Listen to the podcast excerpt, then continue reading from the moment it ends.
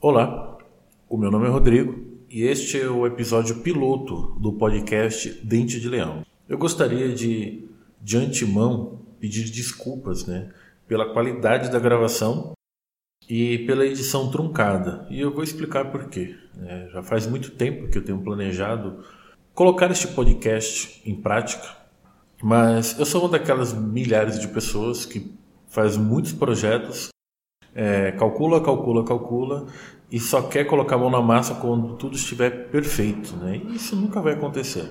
Então eu decidi, por impulso ou por coragem, ainda não sei, né, gravar do jeito que estava e editar o, alguns áudios que eu já tinha, né, que eu já havia gravado, para poder colocar em prática a ideia do podcast.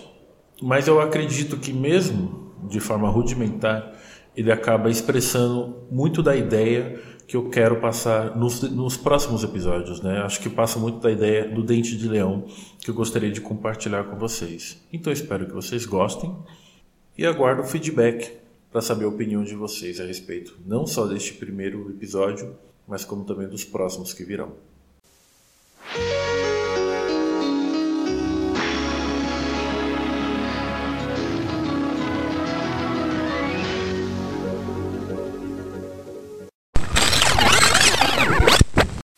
Versão brasileira PKS. Kobe, o mascote genial, vive junto ao mar em Barcelona. Petra, Jove e Oliva estão com ele. Caixas. Esquadrão Relâmpago! Changeman!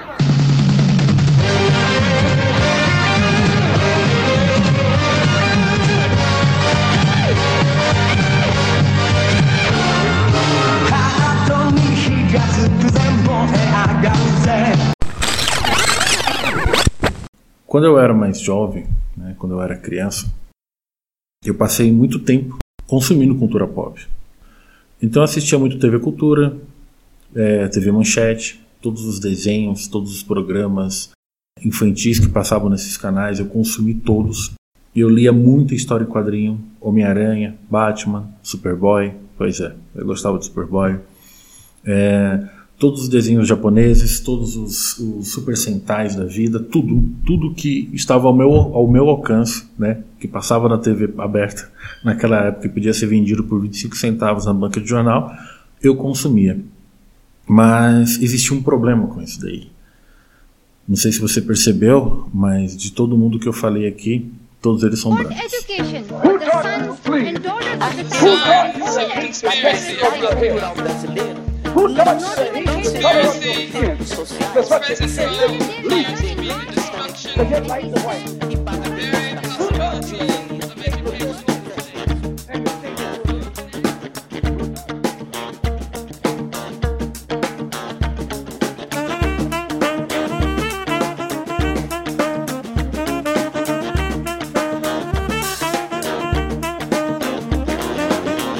Eu obviamente não tinha a consciência ou até mesmo a, o repertório para identificar qual era o problema, mas eu sabia que eu não estava representado.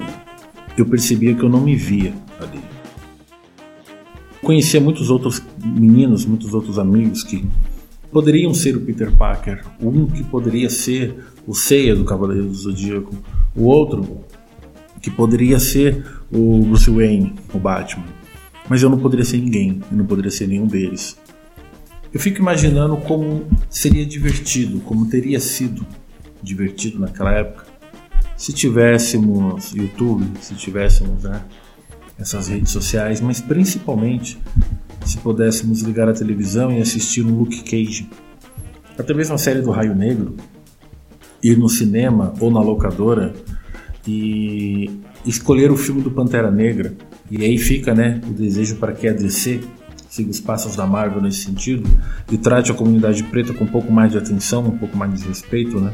introduzindo mais personagens pretos de relevância no seu universo cinematográfico e nas suas séries. É, como teria sido bom isso, né? Eu, jovem, sempre acompanhei o Oscar, adolescente, né? Eu lembro de ficar acordado até tarde assistindo na Globo. Como teria sido fantástico assistir Moonlight recebendo o Oscar Como teria sido fantástico saber que a NK Genesim havia ganhado o Hugo de melhor romance de ficção científica. Coisas como essa, coisas desse nível, realmente mudam a autoestima da pessoa. E saber que as crianças hoje têm a oportunidade de vivenciar um mundo que sim, ainda tem muitos problemas, mas ao menos elas podem se ver representadas nos produtos que elas consomem, sejam produtos culturais, sejam produtos de entretenimento, isso é muito bom. Tenho ouvido relatos de amigos e amigas que levam seus filhos para assistir, para assistir os filmes do cinema, como Homem-Aranha no Aranha Verso ou Pantera Negra, e eles olham para o rosto das crianças e os seus olhos estão brilhando. Isso é fantástico, isso é uma coisa muito bonita. Nesse momento a gente pensa, como diria um grande amigo meu, como é bom estar vivo.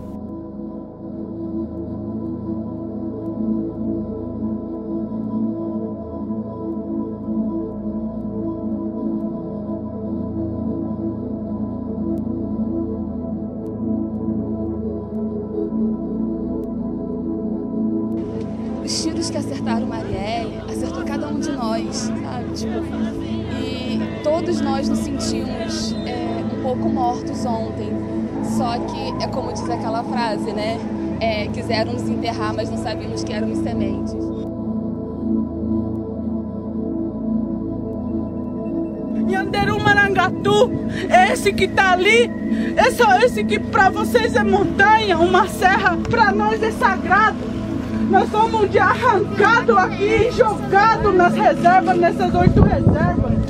Não perguntaram para nós se a gente queria deixar nossa terra sagrada, general. E hoje nós estamos, somos perseguidos, nós somos discriminados, nós somos mortos, assassinados. Já passa de 300 pessoas, Guarani Kaiowá, líderes indígenas assassinados. Nós mulheres somos violentados pelos pistoleiros, pela DOF também.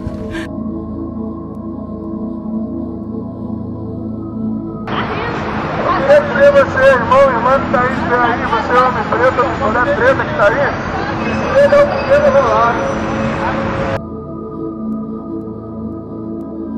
Eu sei, o mundo ainda continua uma desgraça. Eu não falo isso só por conta do Bolsonaro ou pelo Trump.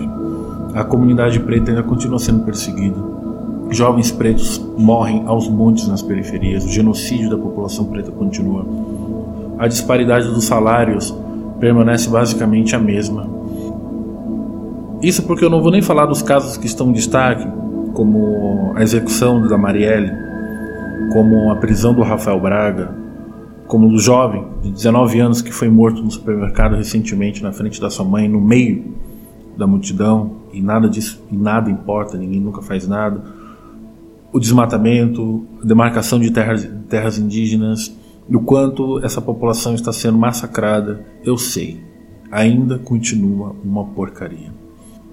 Mas estamos tão acostumados a ver uh, crianças pretas tristes ou chorando que quando nós percebemos um olhar brilhando, um, um olhar de, de alguém que se vê representado, de alguém que se vê de alguém que se vê parte do jogo, não deixa de ser uma ponta de felicidade no meio de toda essa desgraça.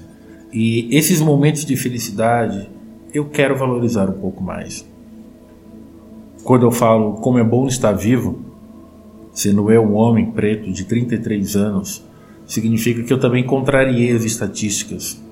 espero que muitas crianças possam continuar contrariando essas estatísticas ao longo dos próximos anos.